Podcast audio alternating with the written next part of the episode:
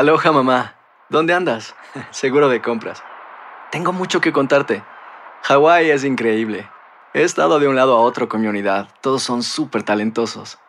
Ya reparamos otro helicóptero Blackhawk y oficialmente formamos nuestro equipo de fútbol. Para la próxima te cuento cómo voy con el surf y me cuentas qué te pareció el podcast que te compartí. ¿Ok? Te quiero mucho. Be All You Can Be, visitando goarmy.com diagonal español. Hay gente a la que le encanta el McCrispy y hay gente que nunca ha probado el McCrispy. Pero todavía no conocemos a nadie que lo haya probado y no le guste. Para pa pa pa. La venta para amigos y familiares de JCPenney está de vuelta. Desde el lunes ahorra 30% extra en artículos por toda la tienda. Esos son ahorros adicionales por encima de nuestros precios bajos. Dile a tus amigos, ven con tu familia y ahorren en grande. No olvides, ya se acerca el Día de las Madres. Y tenemos todo lo que mamá quiere: joyería, belleza, salón y tarjetas de regalo. JCPenney, vale la pena. Cupón válido del 29 de abril al 5 de mayo en selección de estilos. Aplican exclusiones. Detalles en la tienda jcp.com. Hola, soy Jorge Ramos y a continuación escucharás el podcast del Noticiero Univisión.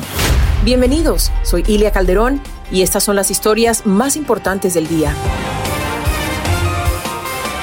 Es 3 de febrero y estas son las principales noticias. Nuevas imágenes muestran cómo una joven madre lanzó a su bebé por una cerca para tratar de escapar de dos asesinos en el condado de Tulare, en California. A los dos los mataron hoy. La policía arrestó a los sospechosos tras una balacera y varias redadas. Un juez sentenció al actor mexicano Pablo Lyle a cinco años de prisión y ocho en libertad condicional. Lyle lloró y pidió perdón a la familia que Juan Hernández, el hombre al que golpeara fatalmente durante una disputa de tráfico en Miami. En la segunda parte de una serie especial veremos cómo decenas de migrantes de Cuba y Haití terminan viviendo en las calles de la Florida porque los gobiernos locales no tienen suficientes recursos para ayudarles. Y millones de personas en el noreste enfrentan una de las peores tormentas invernales en décadas y las autoridades recomiendan precauciones extremas para preservar vidas.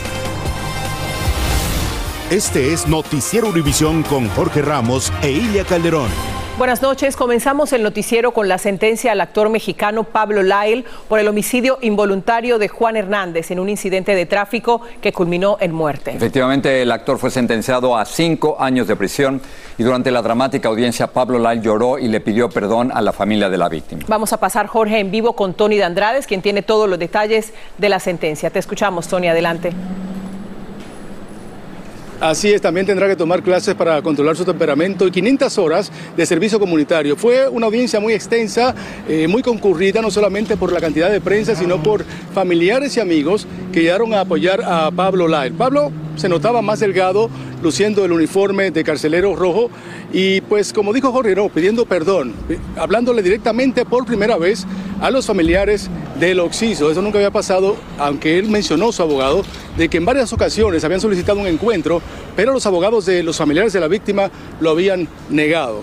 Esto fue lo que dijo el hijo del Oxiso. Que a solo semanas de cumplirse cuatro años de aquel suceso, ninguno de los presentes sabe cómo yo personalmente como su hijo y nuestra familia nos sentimos.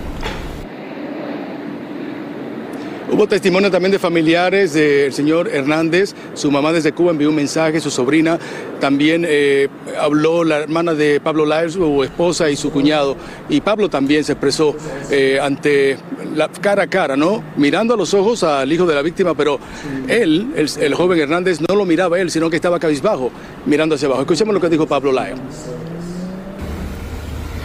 Quiero que lo sepan mi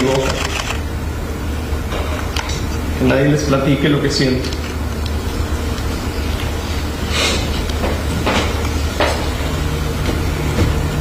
Esa fue la disculpa más sincera que he ofrecido en mi vida. Con todo mi corazón. Lo siento mucho.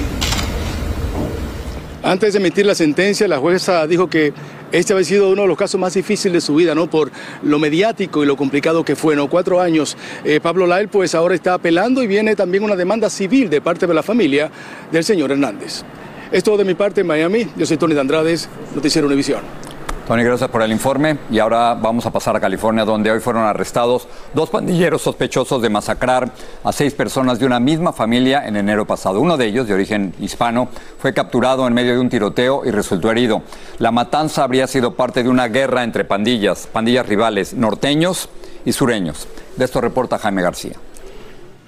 Este es el video de vigilancia en el que se pueden ver los rostros de los dos pistoleros que asesinaron a seis personas, incluyendo un bebé el pasado 16 de enero, en esta casa de la población de Goshen, en el Valle Central de California.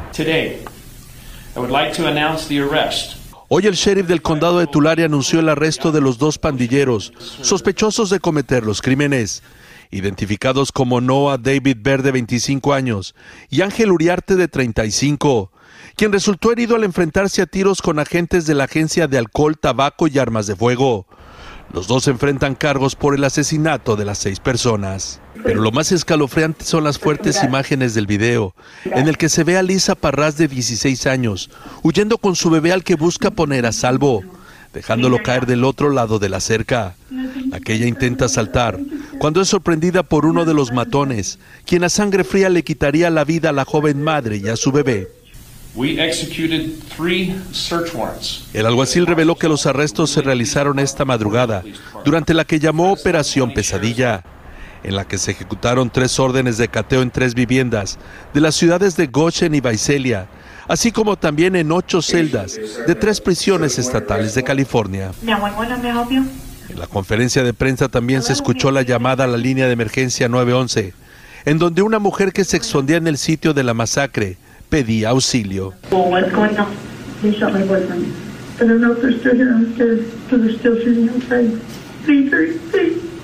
El alguacil del condado de Tulare no señaló cuál fue el motivo por los que los seis miembros de la familia Parras fueron masacrados, pero sí dijo que los dos sospechosos arrestados hoy pertenecen a la pandilla de los norteños, mientras que los dos hombres de la familia Parras que fueron asesinados pertenecían al grupo de los sureños. En Los Ángeles, California, Jaime García, Univisión. En Ohio, la policía de Avondale encontró en una residencia los cadáveres de tres personas que fueron asesinadas. Una llamada anónima reportó a las autoridades una persona muerta en el lugar, pero los agentes encontraron a tres. Un misterioso globo chino, Jorge, sobrevuela Estados Unidos y ha provocado una confrontación diplomática. Ahora son dos puntos de vista. Los chinos dicen que es un inofensivo globo meteorológico que se extravió por culpa del viento. Pero el Pentágono sostiene que cumple funciones de espionaje, mientras que el Departamento de Estado los acusa de violar la soberanía estadounidense. Pedro Rojas nos dice que ya hay una disputa sobre si echarlo a tierra o no. El gigantesco globo espía chino que vuela al espacio aéreo estadounidense a más de 50.000 pies de altura fue divisado hoy en Missouri y se mueve al este del país. Ha puesto la relación de las dos naciones en su punto más crítico de los últimos años. El secretario de Estado Anthony Blinken suspendió de manera indefinida una visita que haría a China. Expertos critican que el gobierno no lo haya derribado va a haber más acciones equivocadas y malas. Y yo creo que eso construye un incentivo perverso para que China sienta que pueden violar el espacio aéreo. Blinken insistió que la presencia del globo es una violación a la ley internacional. Las condiciones no son conducentes a realizar una visita, destacó, y agregó que emitió notas de protestas a funcionarios de la Embajada China en Washington y el gobierno de ese país. La Cancillería de China dijo que su gobierno está arrepentido y que perdió el control del globo cuando evaluaba condiciones del tiempo. El Departamento de Defensa dice que tiene una dimensión de aproximadamente tres autobuses y no lo derriba por temor a causar daños a poblaciones al caer al suelo. El Pentágono rechaza la versión del gobierno chino de que este globo es simplemente para evaluar efectos meteorológicos y afirma que se trata de un globo de vigilancia. We know that it's a surveillance balloon.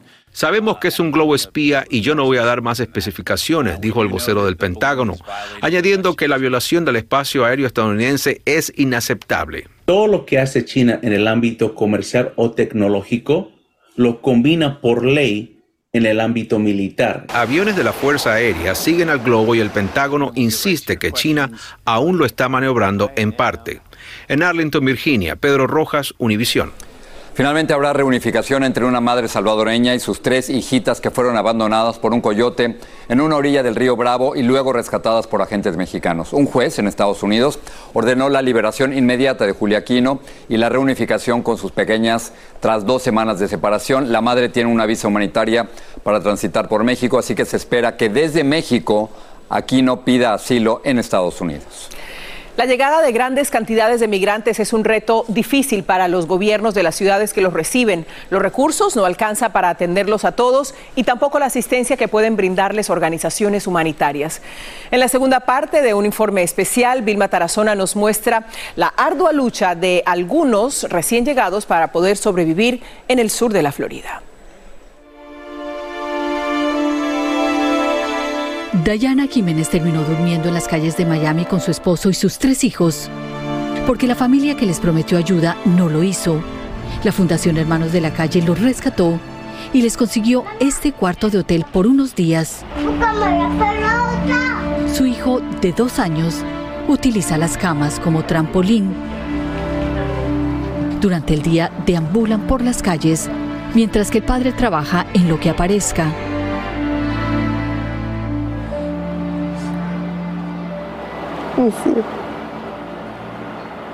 Yo llegué aquí con mucho propósito. Mi mamá tiene cáncer y ella murió estando yo en la travesía. Son muchas cosas, pues. Pero bueno, nos tocó.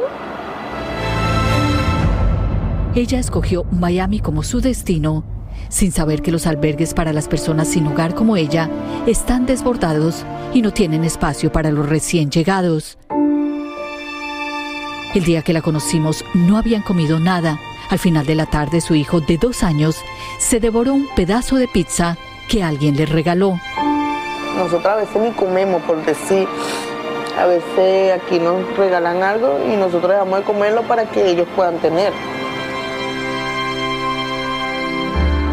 En este hotel hay otros migrantes como Diana que esconden su dolor entre las cuatro paredes de una habitación que saben solo será una ayuda por unos días. Cuando los migrantes llegan a Miami se encuentran con la realidad de que esta es una de las ciudades más caras del país, donde la población desamparada va en aumento. Por eso alrededor del 75% de los recién llegados deciden irse a otros destinos. El gobernador de Florida, Ron DeSantis, declaró el estado de emergencia. La presidenta de la Fundación Hermanos de la Calle cuenta que las organizaciones que ayudan a los sin hogar están colapsadas y no están recibiendo fondos federales. No hay eh, lugares para todo el mundo. Y lo que está pasando es que hay una crisis en las rentas en Miami por los aumentos de los precios. Mucha gente se está quedando sin un lugar donde vivir.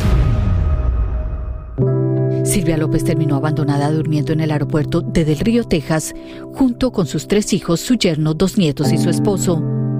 Hermanos de la Calle los acogió temporalmente en esta casa de la fundación que comparten con otras dos familias migrantes, una dominicana y otra nicaragüense. Porque si uno tuviera las, las comidas en el país de uno, no se viene a otro lado a buscar otras cosas. Lo que más les preocupa. Y de pronto lo deporten a uno. En Miami, Florida, Vilma Tarazona, Univisión. Duro ver esas imágenes, ¿no? Difícil lo que dejan, difícil lo que encuentran aquí también. Hacemos una pausa en breve. Medidas de emergencia en el noreste del país por una poderosa tormenta invernal. Cámaras de seguridad graban el, el, preciso momento en que un vehículo se estrella contra una tienda de electrónicos que fue asaltada. Tenemos esas imágenes. Y continúa la llaga de Shakira y Piqué tras sus cumpleaños el mismo día. Aloha mamá. Sorry por responder hasta ahora. Estuve toda la tarde con mi unidad arreglando un helicóptero Black Hawk. Hawái es increíble. Luego te cuento más. Te quiero. Be All You Can Be, visitando goarmy.com diagonal español. Hay gente a la que le encanta el McCrispy y hay gente que nunca ha probado el McCrispy. Pero todavía no conocemos a nadie que lo haya probado y no le guste. Para, pa, pa, pa. Ahorra más en JCPenney, más tu oportunidad de conocer a Shaquille O'Neal. Este sábado 4 de mayo todos ganan durante la entrega de cupones de 10, 50 o hasta 100 dólares, solo en la tienda mientras duren. De 11 a.m. a 1 p.m., los miembros de JCPenney Rewards tendrán una oportunidad exclusiva de encestar para conocer a Shaq. Habla con un asociado en la tienda o visita jcp.com y conoce más sobre la jugada. JCPenney, vale la pena. Cupón válido el 4 de mayo en selección de estilos. Entrega de cupones solo en la tienda para mayores de 18 años. Estás escuchando el podcast del noticiero Univisión. El noreste del país empieza el fin de semana congelándose debido a una explosión ártica que causará la caída en picada de las temperaturas. Expertos advierten sobre intensas ráfagas de viento helado que causarían una sensación térmica brutalmente fría que no se ha visto en décadas. La región activó planes de emergencia bajo la consigna de no salir de casa para nada. Peggy Carranza está en vivo en la ciudad de Nueva York. Cuéntanos, Peggy, ¿ya se siente el frío? Así es, ya se puede sentir, como lo dice, son gélidas y peligrosas temperaturas que están azotando a más de una docena de estados y que según expertos pueden causar congelación en solo minutos. De hecho, en Boston cerraron algunas escuelas, abrieron centros precisamente de calentamiento y como lo dice, se espera que en partes de Nueva Inglaterra la sensación térmica sea en algunas partes de menos 60 grados y aquí en la ciudad de Nueva York también se espera una sensación térmica por debajo de los 0 grados. Veamos lo que nos dijeron algunos residentes. Con las suelas que se necesitan, las gorras y la ropa uh, interior que es la son calientes, zapatos que tienen calefacción. Ponerme mucha ropa, abrigo, bufanda, de todo. Y aquí en la ciudad de Nueva York se activó lo que se llama el código azul, lo que significa que cualquier persona puede cobijarse en uno de los albergues aquí en la ciudad. Además, la gobernadora de Nueva York, Kathy Hochul, le pidió a los residentes que en la medida de lo posible limiten estar precisamente al aire libre y que sepan dónde buscar refugio. Además, los expertos también le recomiendan a las personas vestirse con varias capas de ropa. Y les cuento que en medio de todo esto, la buena noticia es que según meteorólogos, las temperaturas vuelven a la normalidad el domingo. Regreso con ustedes. Muchas gracias, Peggy, por esa información. Un jurado de San Francisco exoneró a Elon Musk de responsabilidad civil por los tweets en los que dijo que contaba con financiamiento para comprar todas las acciones de Tesla. Eh, un grupo de accionistas acusó a Musk de desinformarlos a propósito cuando tuiteó en el 2018 que pensaba adquirir todas las acciones de la empresa automotriz a 420 dólares cada una y que ya había asegurado esos fondos. Vamos a pasar a temas de economía. El Departamento del Trabajo informó que el desempleo disminuyó dramáticamente. En diciembre del 2022 se crearon 269 mil nuevos empleos y el pasado mes de enero esta cifra aumentó a 517 mil plazas de trabajo. Es decir, la tasa de desempleo se encuentra en el nivel más bajo de los últimos 53 años. El día de hoy es de 3.4%. Los sectores más beneficiados fueron del servicio, hotelería y sanitario. Y también se reveló la cifra de lo que los estadounidenses deben en tarjetas de crédito, 930 mil millones de dólares. El aumento se debe a que hay más personas endeudándose y también más consumidores usando tarjetas de crédito para necesidades básicas como comida y renta. En Colombia, un juez envió a la cárcel a John Paulos, el estadounidense acusado de asesinar a su novia, la DJ Valentina Tres Palacios. Paulos fue trasladado a la prisión La Picota en Bogotá. Durante una audiencia judicial, la fiscalía sostuvo que el acusado puede ser un peligro para la sociedad y pidió que permanezca tras las rejas. En Ontario, Canadá, dos hombres entraron violentamente en un auto robado a un centro comercial donde asaltaron una tienda de aparatos eléctricos. La policía recuperó el auto que utilizaron, pero todavía busca a los sospechosos que fueron grabados por por cámaras de seguridad. Dos de cada cinco hispanos han sido víctimas de fraude electrónico. Piratas cibernéticos están buscando permanentemente a sus próximas víctimas. Tiffany Roberts nos tiene un adelanto de lo que veremos este domingo en Aquí y Ahora. Todo sucedió en menos de 30 minutos. ¿Y qué pasó en media hora? En media hora cuando yo me voy a ver, veo que no tengo Instagram. Un ladrón cibernético se adueñó de su celular. Tú me das 5 mil dólares yo te devuelvo tu página. Sin perder tiempo, emprendió una escalada de compras sin control. La señal de alarma le llegó en la forma de un mensaje. Un texto diciéndome, está usted em, utilizando su tarjeta para comprar un auto online. ¿Un auto en línea? Sí. Y digo, no. Espías en tu celular es una edición especial de Aquí y Ahora, este domingo a las 7 de la noche, 6 en el centro. Vamos con León a ver lo que están preparando esta noche, León. Feliz viernes. Igual. Qué gusto verlos, amigos, igualmente a ustedes. Varios estados van a entregar cheques de estímulo antes de que termine febrero. Les vamos a decir en la noche quiénes van a ser beneficiados. Cuauhtémoc Blanco, quien fuera gran futbolista mexicano, luego decidió hacerse político para volverse gobernador del estado de Morelos, se defiende de las acusaciones de corrupción. Ya verán cómo dice que hizo su dinero. Y los vamos a llevar a recorrer la enorme prisión que inauguró el presidente Nayib Bukele esta semana en El Salvador Ahí van a estar los delincuentes más peligrosos de ese país, una cárcel realmente muy, muy grande. Oye, la construyeron en tiempo récord, siete meses, y En dicen ya récord. que es la más grande de América Latina. Está diseñada para 40 mil presos, para referencia. Las cárceles de todo el condado de Los Ángeles tienen en promedio 22 mil presos. Imagínense nada más el tamaño. Esta noche recorrido. Listo. Muchas gracias. Te vemos, León. Gracias. Gracias.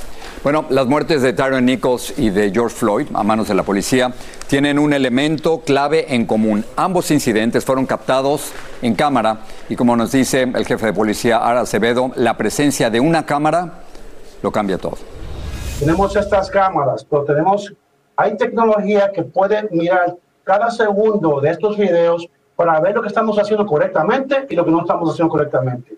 Porque en muchos departamentos tienen cámaras, pero nadie mira los videos hasta que algo ocurrió. Y para mí, si estos oficiales que hicieron eso eh, ven, ven todos sus videos, van a ver que esta no es la primera vez que han abusado y que han hecho cosas que no son correctas. ¿Por qué la policía detiene injustamente a tantos latinos? La respuesta este domingo en Al Punto. Sigue este podcast en las redes sociales de Univision Noticias y déjanos tus comentarios.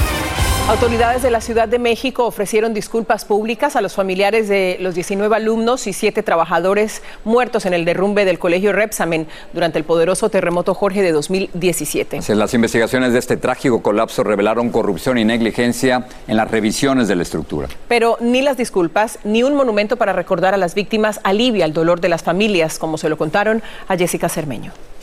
¡Ey! ¡Aquí hay niños! Han pasado más de cinco años desde que un violento terremoto destruyó el colegio Repsamen en el sur de la capital mexicana. Pero para Verónica Mora, madre del pequeño Santiago Flores de seis años, muerto entre los escombros, ese trágico día es eterno. Mi hijo muy inteligente, muy activo siempre, muy... ah, ¿Qué puedo decir, no? Con todo un futuro por delante. Ella y su familia estuvieron en la disculpa pública del gobierno de la Ciudad de México y en la inauguración del monumento que honra la memoria de los 19 niños y 7 adultos fallecidos en el lugar. Porque por años ninguna autoridad evitó que la dueña del plantel, actualmente presa, construyera ilegalmente un pesado departamento con acabados de lujo en un cuarto piso, como informó Univisión Investiga antes que nadie. La indignación viene de lo que todos nos preguntamos. ¿Cómo es que el colegio tenía documentos legales que afirmaban que el inmueble estaba en regla y era seguro?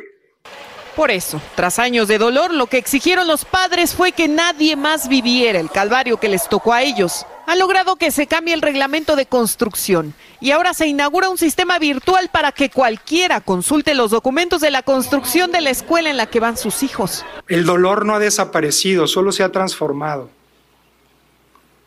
Se puede vivir con él, pero no hay forma o reconocimiento alguno que permita regresar a lo que fuimos. Por la tragedia ocurrida aquí también han sido detenidos tres funcionarios más, dos directores de obra y un corresponsable de supervisar la seguridad estructural del lugar. Y aunque el memorial fue instalado a más de una milla del colegio, el epicentro del dolor sigue ahí, intacto, recordándole a todos que la negligencia y la corrupción matan. Transformar el dolor en amor. En la Ciudad de México, Jessica Cermeño, Univision. Y para terminar, la saga de Shakira y Piqué sigue dando de qué hablar. Un día después de su cumpleaños, el futbolista apareció en las puertas de la casa donde vive la cantante en Barcelona y tuvo que esperar más de 15 minutos en la calle mientras era grabado por varios medios de comunicación. Bueno, entre ellos Despierta América, nuestro programa matutino que registró todo el tiempo que Piqué esperó afuera a su hijo, ahí lo ven salir, a su hijo mayor, quien salió de la casa con regalos. Y es que Jorge, ayer, 2 de febrero, fue el cumpleaños tanto de Shakira como de Piqué. Así que. Pues feliz cumpleaños, ¿qué más? ¿Qué más? Y con eso nos vamos. Buenas noches. Gracias. Noticiero Univisión, siempre a tu lado.